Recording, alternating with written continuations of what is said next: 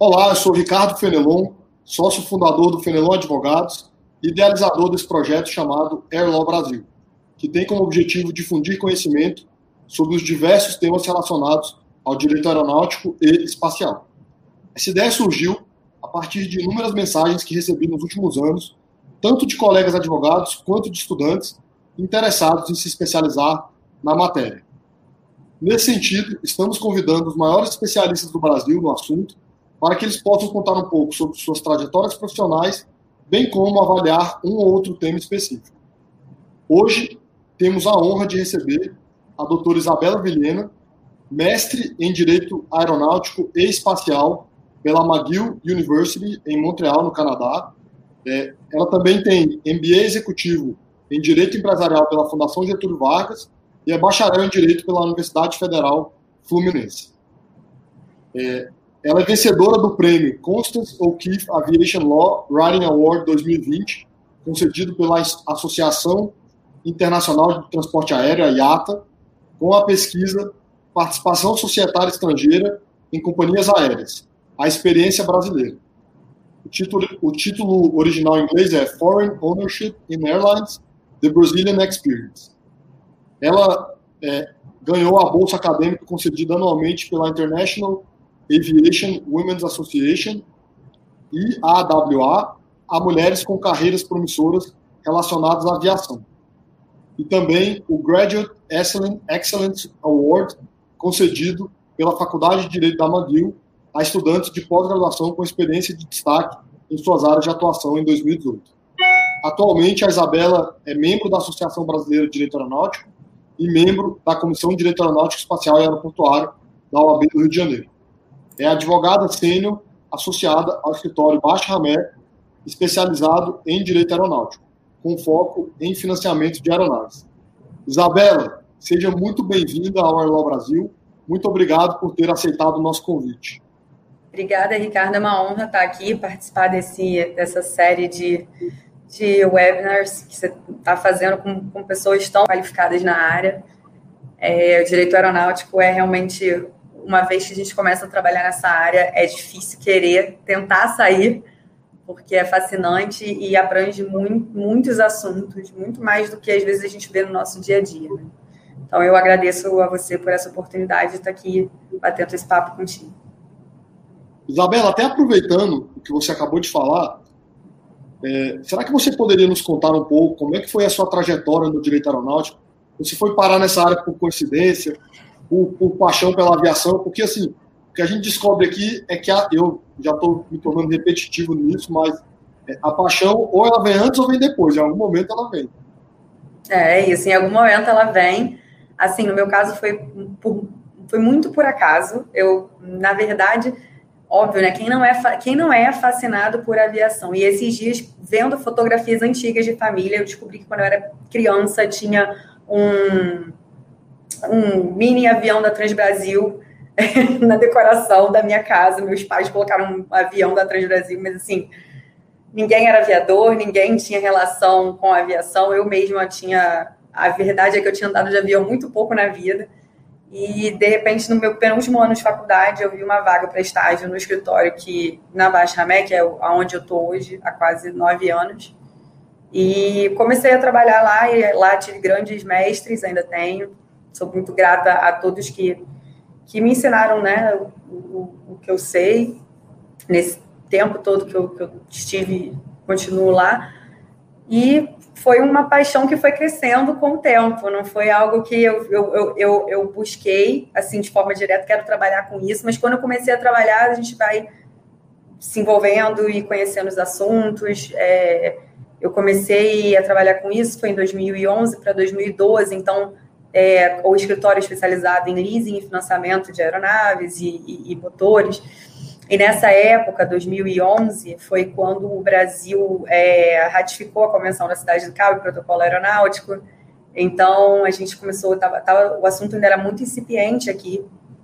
E eu lembro da gente, eu enquanto estagiária, estudando o que, que era essa convenção, que, quais implicações da convenção para a aviação, para o setor no Brasil e de forma geral. Eu lembro de quando a, a convenção e o protocolo foram publicados, foram implementados né, via o decreto 8.008 de 2013, é, a expectativa da ANAC regulamentar as disposições do decreto que lhe cabia, o exercício de ideias e, e, emissão de códigos em 2014. Então, assim, é legal hoje olhar para trás e ver que foi, foi uma construção, essa, assim, a, a, minha vida profissional e a minha paixão pela, pela, pela aviação foi uma construção ao longo desses anos.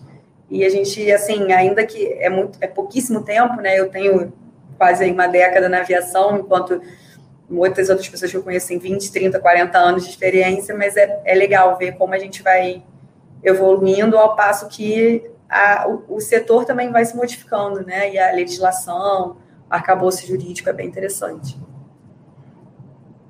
Não, com certeza. E você trabalha numa área que é aviação na veia, né? Porque são os aviões entrando e, e saindo, né? Quando, quando você começou a trabalhar com isso, você. É, é porque assim, o, o, foco aqui da nossa conversa é sempre para estudantes e, e jovens advogados que tenham interesse na área. Né? É, você já tinha é, muito conhecimento dessa área de direito internacional, contratos, porque essa área de. E com isso eu estiver errado, tá? Mas essa área de financiamento de aeronaves tem muito a ver com isso, né? Com essa parte de discussão contratual. É, tem bastante a ver. Na verdade, assim, o que eu sabia, para ser honesta com você, eu fiz uma matéria eletiva na universidade, na UF, é, Direito Aeronáutico, em que a gente, na verdade, estuda a responsabilidade civil do transportador aéreo e que é só, assim, uma gota num oceano de assuntos que o direito aeronáutico engloba. É, e não. Eu tinha feito estágio, fiz estágio no BNDES, foi uma experiência muito bacana, com contratos administrativos e licitações, totalmente totalmente não, mas bastante diferente do que eu vejo na minha rotina aqui. Então, assim, a minha experiência, eu, eu, eu confesso que foi meio que do zero, foi, do, do, assim, eu, eu, foi algo que foi, como eu te falei, foi sendo construído, não tinha, eu não tinha um background. E é, é isso que, quando eu olho para trás, eu acho que foi mais legal, porque foi despretensioso, entende? Não foi algo que eu falei, não, eu quero, assim, óbvio, eu queria é, ter uma carreira profissional, eu tive é, bons mentores, né, pessoas que me, que me inspiraram nesse, nessa caminhada, mas foi algo que não foi é, planejado, né, porque no fim a gente não tem controle, tanto controle sobre as coisas quanto a gente acha que tem. Então, a única, assim, a, a partir do, do, Teve um determinado momento que eu tive que tomar a rédea da situação e falar: bom, ou eu vou me especializar nisso e vou entrar de cabeça, ou eu vou começar a pensar se eu quero outra coisa para minha vida. E aí surgiu a ideia de fazer o LLM, e também foi um projeto é, que teve o apoio do escritório, e, e aí surgiu essa grande dúvida, ah, mas qual vai ser a minha, a minha, em que, que eu vou me especializar? Vai ser em aviação? Porque são poucas universidades no mundo que têm um mestrado em Direito Aeronáutico e Espacial. Sim. Então, a gente teve, eu tive essa, essas dúvidas, eu pensei, bom, aí, aí a gente fica até com um pouco de de, de receio, né? Porque é, tem, tem vários, tem mestrado em é, International Business Law, é, Banking and Finance, agora direito aeronáutico não. Então, assim, a gente, para tentar, você tem que ter uma certa coragem, porque pode dar muito certo, como também pode dar muito errado ou não fazer a menor diferença, né? Então, mas hoje eu vejo que valeu a pena arriscar, por, foi um divisor de águas realmente na minha vida pessoal, profissional, acadêmica e eu conheci pessoas incríveis né, nesse, nesse meio termo, assim, que são realmente é, líderes, né, referências na área. E, e, eu vi que o direito aeronáutico é muito maior do que esse dia a dia do, dos contratos, é, do, do, leasing. É óbvio que essa parte é, é extremamente relevante para o setor, porque mais de 60% é, das aeronaves de, da, global, isso é, a nível global, mais de 60% da frota é arrendada. As companhias aéreas hoje em dia arrendam muito mais do que compram aeronaves por uma série de razões que poderia ficar um dia inteiro aqui falando, você bem já sabe. Fica, já fica o convite para a próxima. Com certeza, conte comigo. Mas, é, assim, direito aeronáutico é muito maior do que isso, né? Essa, esse é o meu dia a dia, é algo que eu gosto, tem uma relevância, mas tem outros assuntos que também são fascinantes, como essa parte regulatória, essa questão do, do da regulação é, do papel da ICAO, né, da, da OACI, em geral, é, tudo que a Convenção de Chicago criou, o sistema dos acordos bilaterais, negociação de direitos de, de, de, tráfego aéreo, assim, é fascinante. Eu gosto muito dessa parte também. Por isso, eu, quando escrevi esse, esse paper para a IATA, é, eu foquei num assunto que não tem a ver com a minha realidade no dia a dia de trabalho, mas é algo que também me, me, me encantou quando eu comecei a estudar, que é por que, que, as, por que, que as companhias aéreas são, é, não podem, quer dizer, não podem, em alguns, algumas jurisdições elas não são não, não podem fazer do business like other business, né? Por que, que elas não podem uhum. fazer negócios como todos os outros, todas as outras indústrias, todos os outros setores, né? Por que, que tem essas limitações ao investimento estrangeiro? E aí a gente, quando começa a estudar, começa a ficar intrigado, e eu acho que essa é, essa é a graça da coisa. Quando o tema te intriga a ponto de você querer se aprofundar. Não, com certeza. É, e, e, até aproveitando, né, porque a ideia aqui desse bate-papo, no segundo bloco, se podemos chamar assim, é exatamente fazer uma introdução de um tema específico, né? E, e esse é um tema também que eu tenho muito carinho por ele, até quando estava na ANAC, dentro das minhas é, possibilidades, trabalhei muito é, para que a gente conseguisse abrir o capital estrangeiro aqui no Brasil. Então, queria te pedir para fazer uma introdução disso aí, ainda mais que você escreveu esse paper premiado, que é essa questão do capital estrangeiro do investimento estrangeiro em companhias aéreas brasileiras?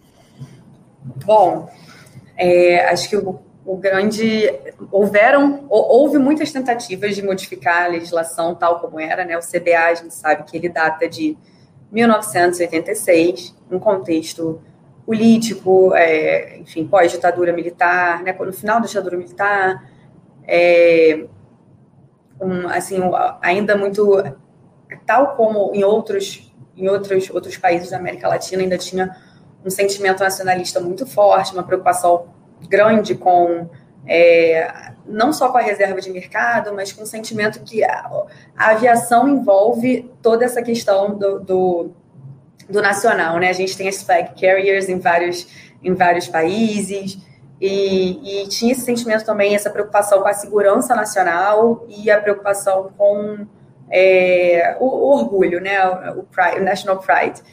Então, o nosso CBA, assim como várias, várias legislações de diversos outros países, buscou, em sua redação original, né, resguardar é, o, o, as companhias aéreas brasileiras, as, as empresas de transporte aéreo público regular, é, de, e determinando, de determinando que elas só poderiam é, ter até 20% de investimento estrangeiro. É, 80% do capital das empresas aéreas deveria ser detido por empresas brasileiras ou é, indivíduos brasileiros. É, e, além disso, a empresa aérea deveria ter sede no país e ter o seu é, controle, né, a sua administração também na mão de brasileiros. E, enfim, o, tudo, a, o mundo é, evoluiu, as legislações evoluíram, é, a própria OACI, a partir de 2013, na, na quinta conferência é, mundial da, da, aviação civil, que a OACI é, patrocinou, eles determinaram que fosse que os países adotassem políticas no sentido de liberar, liberaliz, liberalizar essa política é, é, de investimento econômico, de investimento estrangeiro direto nas companhias aéreas. E depois de muitas tentativas, várias MPs foram editadas em diversos governos e caíram, e, não, enfim, não, não, não viraram leis por N motivos. Mas, finalmente, em 2019, a MP, que era a MP 863, salvo engano, é, de 2018, ela virou, foi, foi transformada na Lei 13842 de 2019, que mudou o artigo 181 do CBA. E aí, ao invés de exigir 80% é, que o capital, que 80% do capital das empresas aéreas ficasse na mão de brasileiros, é, o CBA passou a apenas exigir que a, administra que a empresa fosse constituída sob as leis do Brasil, sediada no Brasil e com a administração no Brasil. Então, não existe mais essa limitação no investimento estrangeiro direto, porque isso foi uma regra que, como eu te falei, é, ela começou lá, é, foi, não foi assim, o Brasil não foi na contramão. O nosso CBA é de 86 E é, essa restrição não era exclusividade do Brasil. Muitas outras, muitos outros países também adotaram essa regra. Os Estados Unidos, é, inclusive, tem, tem essa restrição até hoje. 75% do capital das empresas aéreas tem que ser é, é, norte-americano, né? Tem que estar nas mãos de empresas norte-americanas ou indivíduos norte-americanos. Então, assim, o Brasil não foi uma contramão do mundo. É, a história da aviação está muito ligada é, ao, ao, contexto das guerras. É, acho que a gente até já conversou sobre isso. A Convenção de Chicago foi, é, que é o grande, é, o principal tratado em matéria de direito aeronáutico, ele foi minutado num contexto de final da Segunda Guerra Mundial. E aí tem até uma frase que eu gosto bastante do George Orwell, que ele fala, é, falam que quando a aviação é, quando as fronteiras, a aviação veio para quebrar as fronteiras, para é, eliminar as fronteiras entre os países. Mas quando descobriram é que, que, que a máquina, que o avião era um, poderia causar grandes danos, é que as fronteiras se tornaram intransponíveis. Eu acho essa frase bem interessante, né? Porque tem várias discussões, por exemplo, a Convenção de Chicago não tratou das liberdades econômicas, dos direitos econômicos. Então, as, as liberdades do ar foram tratadas de forma bilateral. Há quem advogue no sentido de que essas liberdades do ar, na verdade, não são liberdades, são restrições, né? De, enfim, que, com, com viés, na verdade, protecionista. Enfim, tudo isso a gente pode também debater em outro momento. Certeza, com certeza a convenção criou as fronteiras aéreas, né? Se a gente puder chamar.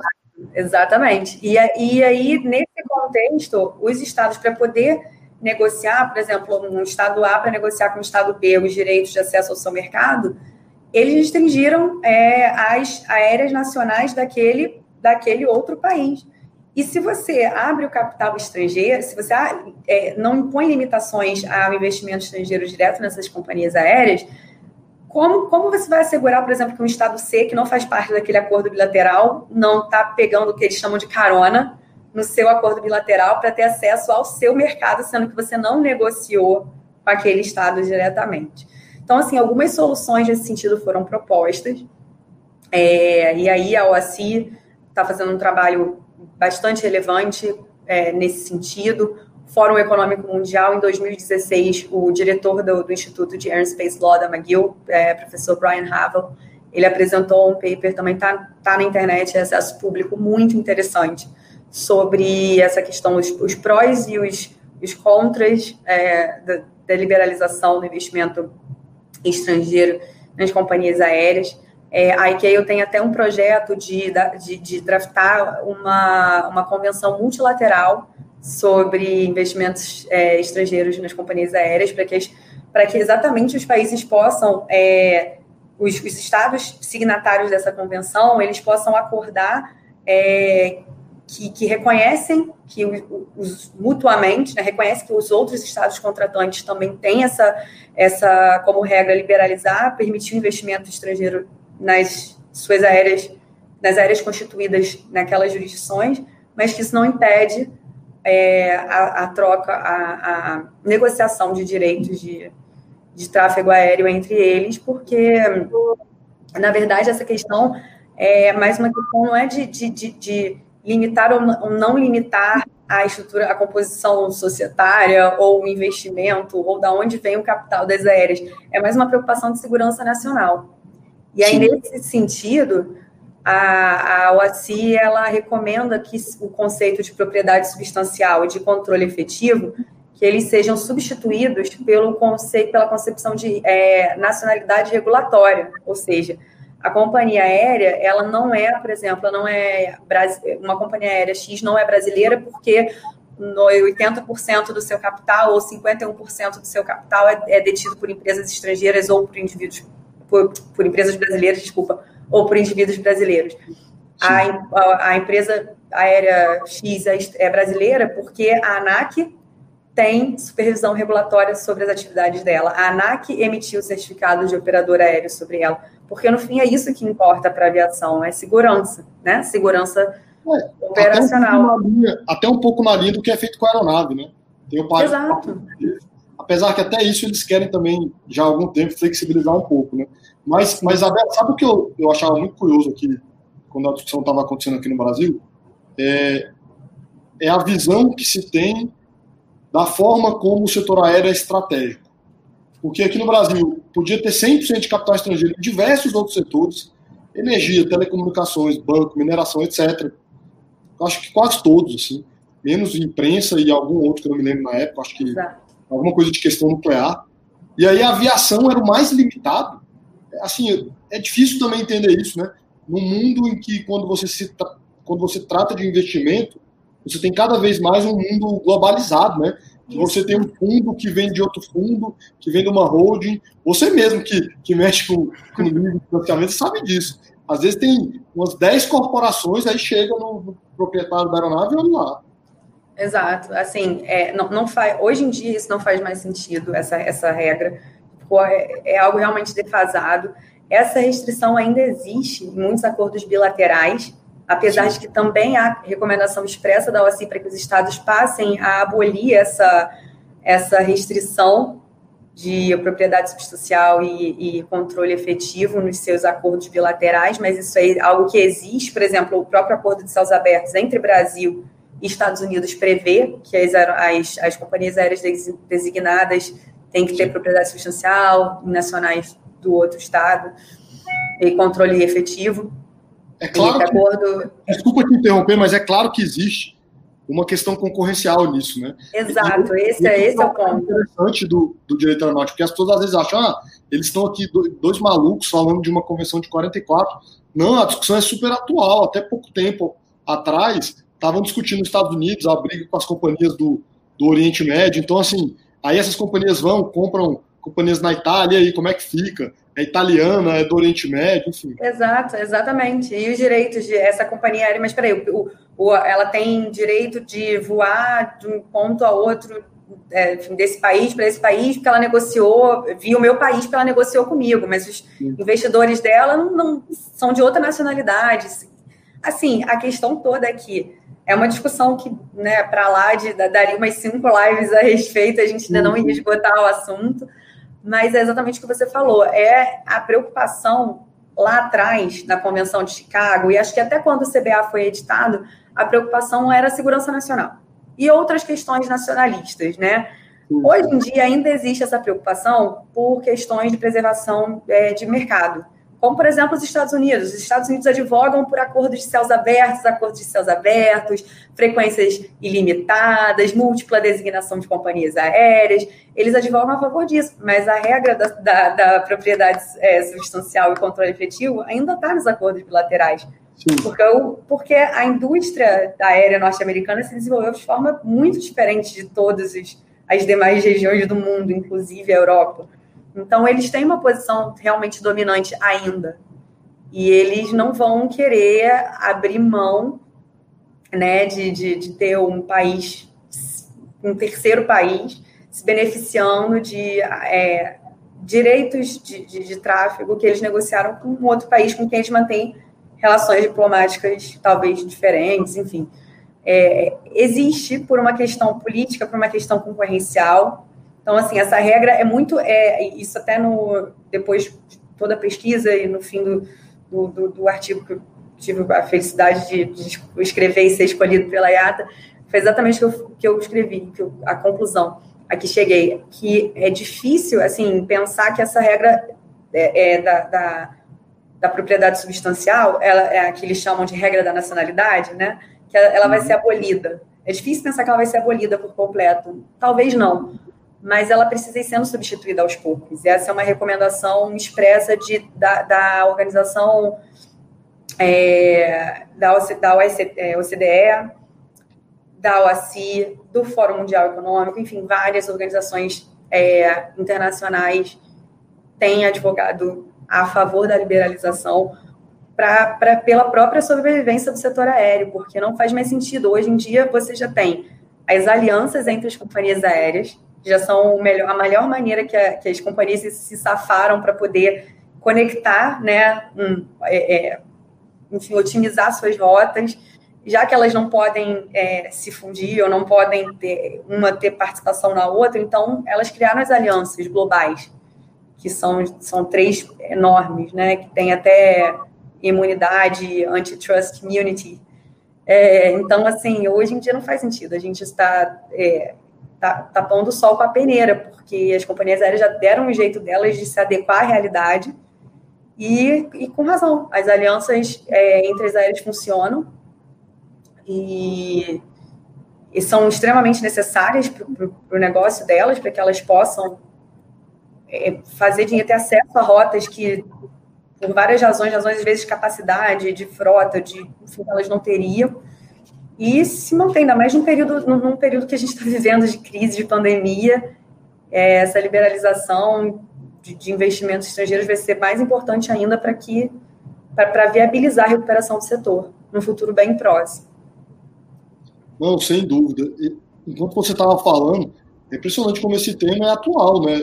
A gente fala é União Europeia. Há pouco tempo eles estavam discutindo a questão do Brexit, se como é que ficaria isso lá, porque a União Europeia ela é muito liberal dentro da União Europeia. Sim. Mas para fora da União Europeia, se eu, se eu não tiver com a memória falhando, é 51, 49. Então, assim, é, querendo ou não, a partir do momento que o Reino Unido saísse, enfim, a gente pode ficar aqui até amanhã, né, Isabela? Mas eu, eu perguntar, para aproveitar aqui o nosso tempo, é, eu queria aproveitar a oportunidade, porque a gente sempre no final te pede um, uma dica, um conselho para os estudantes.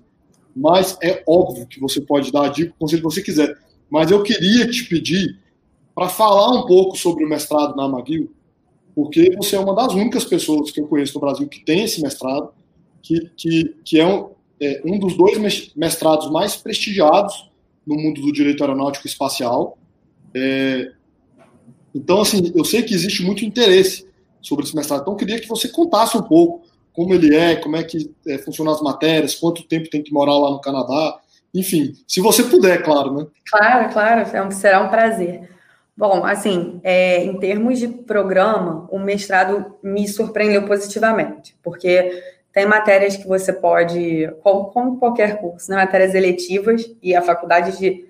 Não só. Existe o Instituto de, de Direito Aeronáutico Espacial da McGill, que completa 70 anos ano que vem, que é extremamente renomado. Eu sou suspeita para falar, mas é realmente é um, é uma das maiores instituições acadêmicas de direito aeronáutico no mundo. E existe a faculdade que é, faz parte da faculdade de direito da McGill. Então, você pode também pegar outras matérias que não têm só a ver com aviação.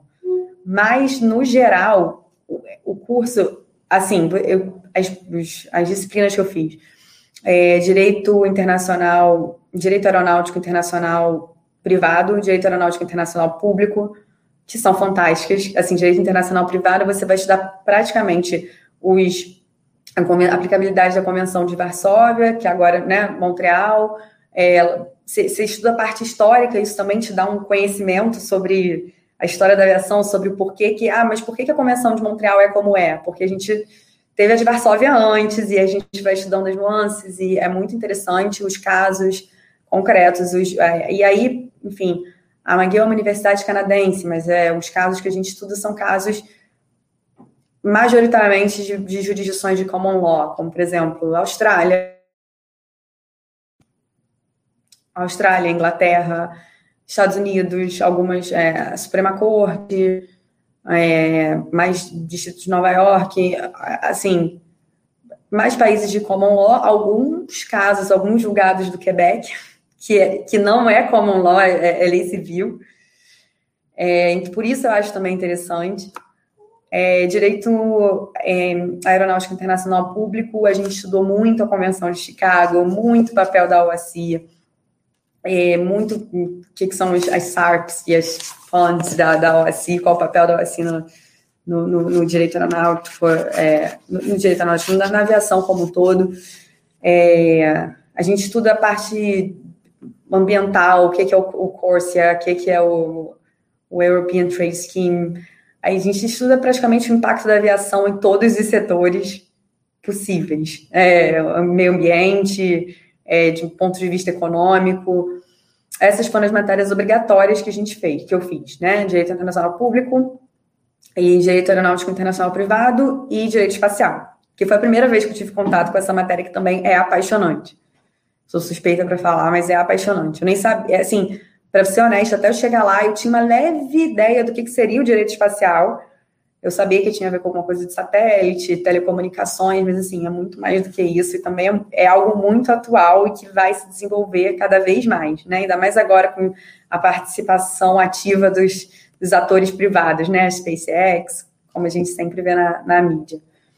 E hum, essas foram as disciplinas obrigatórias que eu fiz. É, teve uma que eu gostei bastante, Aviation Finance, que foi com um professor que eu já conhecia por razões profissionais, que foi muito bacana também, que ele falou também sobre a Convenção da Cidade de Cabo, é, sobre a estrutura de um contrato de leasing, as principais cláusulas. Então, assim, tem disciplinas que são mais práticas, outras que são mais teóricas, mas todas igualmente é, fascinantes para quem gosta da área, né? E a gente teve muita, muitas atividades extracurriculares, assim, muitas palestras, professores convidados, a secretária-geral da, da OACI, a, doutora Fang Liu, foi lá dar uma palestra para a gente. Então, assim, são oportunidades de conhecer referências na área que eu acho que eu não teria em qualquer outro lugar, assim, obviamente, né, é, que digo, em outra instituição, então, foi, eu fiquei um ano morando em Montreal, um ano full time.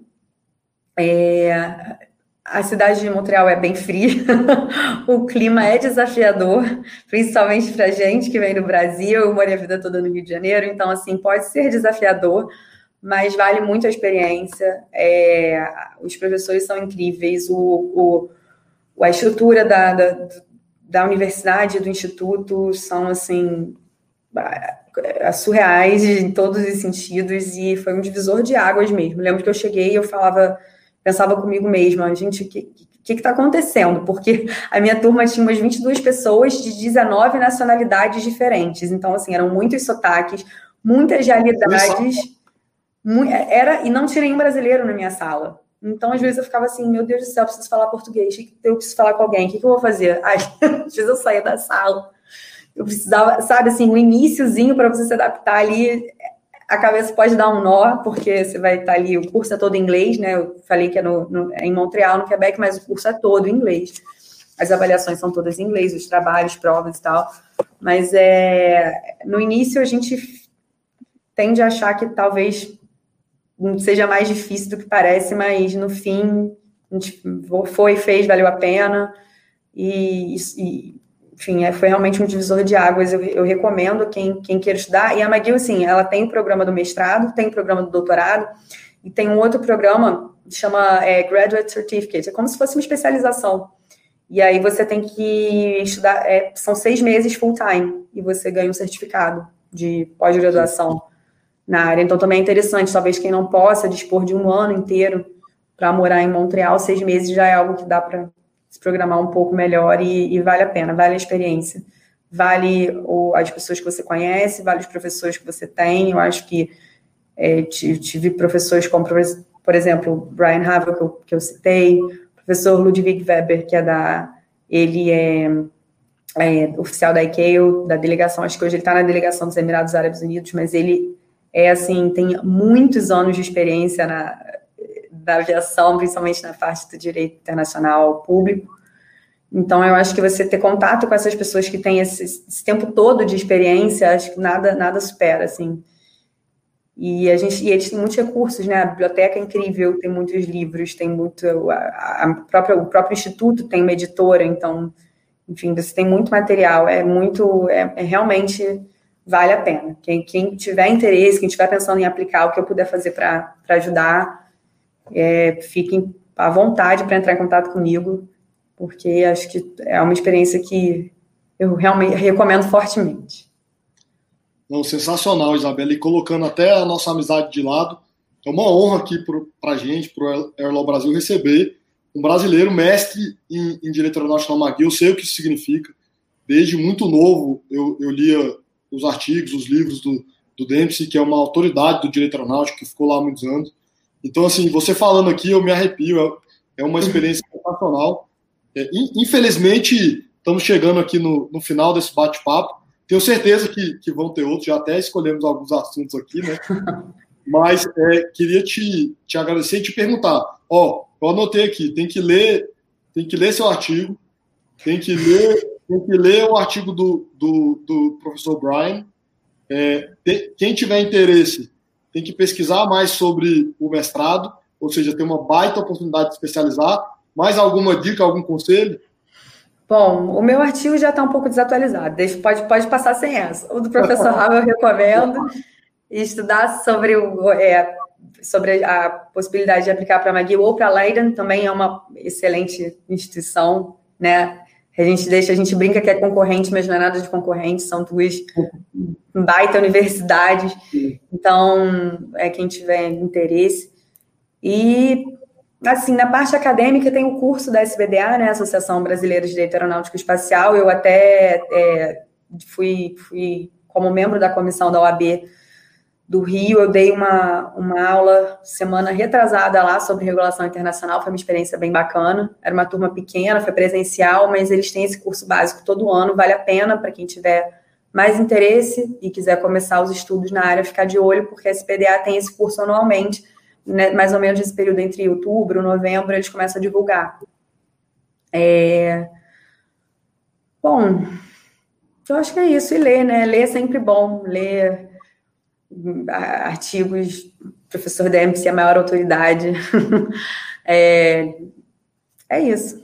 Pode começar a ler na Convenção de Chicago, né? Já é um bom caminho. É um excelente começo. Lá tem é, é, essa, essa convenção é um, como o professor Michael Mayotte, que também era da, da McGill, falou, é uma convenção que tem dupla personalidade, né? Porque ela não só é uma convenção que é, ela estabelece as principais regras de direito aeronáutico internacional público, mas ela também é a Constituição da OACI. Sem dúvida. Então, ela funciona de duas formas e é realmente é um bom primeiro passo. Isabela, muito obrigado pela presença. Eu que agradeço, meu amigo. Foi, foi realmente uma honra. Eu queria, mais uma vez, é, não só te agradecer, mas agradecer também todos que nos assistem, todos que estão nos acompanhando. Continuem aí nos seguindo nas redes sociais, no YouTube, no Instagram, no LinkedIn. Muito obrigado a todos e um grande abraço. Eu que agradeço. Obrigada a todos.